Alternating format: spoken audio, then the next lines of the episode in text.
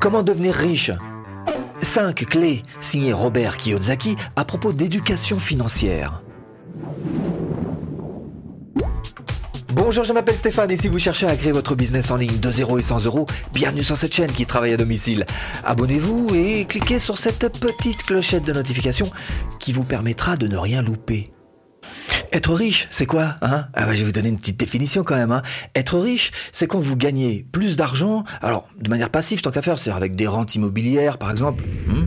quand vous en gagnez plus que ce que vous dépensez. Et si en plus vous faites une petite marche par-dessus pour réinvestir hein, sur votre capital, sur vous-même, eh ben, là vous êtes vous êtes riche. Alors selon Robert Kiyosaki, euh, l'argent c'est secondaire. Hein. Le plus important c'est d'apprendre à contrôler son argent, d'où l'éducation financière. Robert Kiyosaki C'est lui. Et on va s'appuyer sur ce livre qu'il a écrit, Père riche, Père pauvre. Parce que, toujours selon lui, pour devenir riche, il suffit de saisir la bonne occasion quand elle se présente, plutôt que d'attendre sans savoir la reconnaître.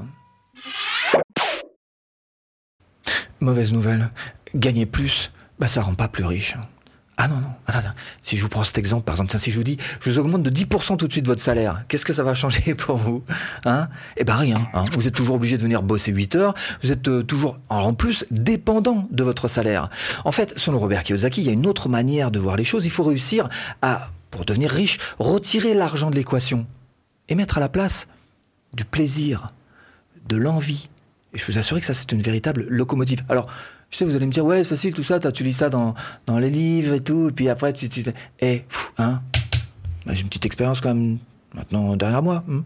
Et je peux vous assurer que dans ma vie, tout ce que j'ai fait, je l'ai toujours fait par plaisir et par envie, et que c'est seulement après, parce que c'était une véritable locomotive et que je devenais bon dans ce que je faisais, parce que je le faisais encore une fois avec passion, c'est seulement après que l'argent est arrivé.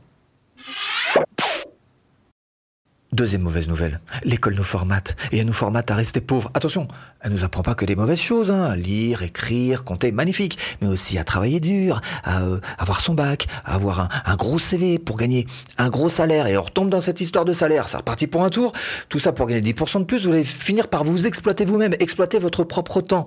Son idée à lui, c'est plutôt d'essayer de renoncer, renoncer à certaines choses, comme l'argent... Euh, absolument gagner plus, comme euh, l'épargne, comme euh, vous baser sur, des, projets qui, s'appuient sur votre paye. On va essayer d'oublier un petit peu tout ça. Son idée à lui, c'est de renoncer encore une fois, se libérer de tout ça. Alors je sais, vous allez me dire, ouais, du jour au lendemain, c'est pas facile. Je vous demande pas de le faire du jour au lendemain, je vous demande juste d'essayer de l'envisager le temps, ne serait-ce que d'une vidéo. Hmm. Ah, et puis un CDI, c'est pas rentable. Hein. Ah non, non, sur, le long terme, c'est même carrément de la survie financière. Regardez les choses sous cet angle-là. Il y a deux émotions qui vous font perdre de l'argent. La première, c'est la peur. La peur de perdre votre travail, la peur de perdre votre salaire. Et c'est cette peur qui va venir un petit peu vous obscurcir les choses et qui va vous empêcher de voir quelles sont les opportunités qui pourraient se présenter à vous. Et puis la deuxième émotion qui vous fait perdre de l'argent, c'est tout simplement le désir. Société de consommation. Hmm. Bah voilà, achetez, achetez, achetez tout ce qui brille. Ah, magnifique. Au lieu d'investir sur votre propre capital, au lieu d'investir même carrément sur vous-même, sur vos propres comportements, sur apprendre des choses nouvelles pour vous et pour pouvoir avancer. Alors si vous voulez avoir une vision un petit peu plus à long terme, il va falloir d'abord être créatif, Ensuite, essayer de lister un petit peu les différentes possibilités qui se présentent à vous. Et puis ensuite, faire un choix qui va réellement impacter votre vie positivement. Quatrième clé pour devenir riche, acheter des actifs. Je vous rappelle que les actifs rapportent, les passifs coûtent. Chacun de vos euros devrait travailler pour vous, et non pas l'inverse. Pas vous qui devez travailler pour des euros.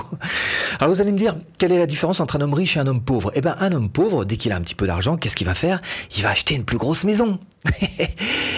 Euh, il va s'endetter pour 30 ans quand même. Hein. Alors travaux, entretien, euh, euh assurance, euh, ouais, 30 ans quoi. Alors là, ça devient un passif. Hein. Par contre, l'homme riche, il va plutôt investir sur ses actifs, alors sur son capital.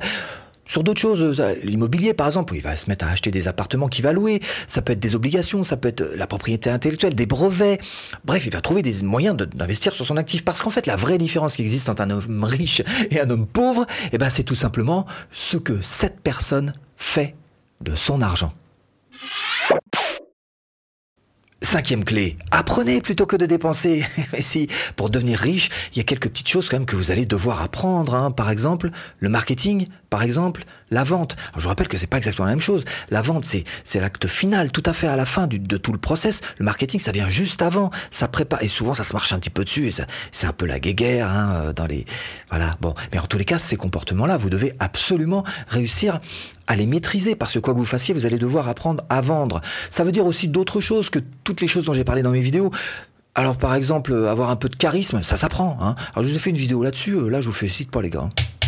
Elle est pas très regardée hein, quand même. Pourtant c'est important, avoir euh, le sens du relationnel. Voilà, ça aussi ça fait partie des choses qui vont vous aider à vendre. Alors, quelques petits conseils.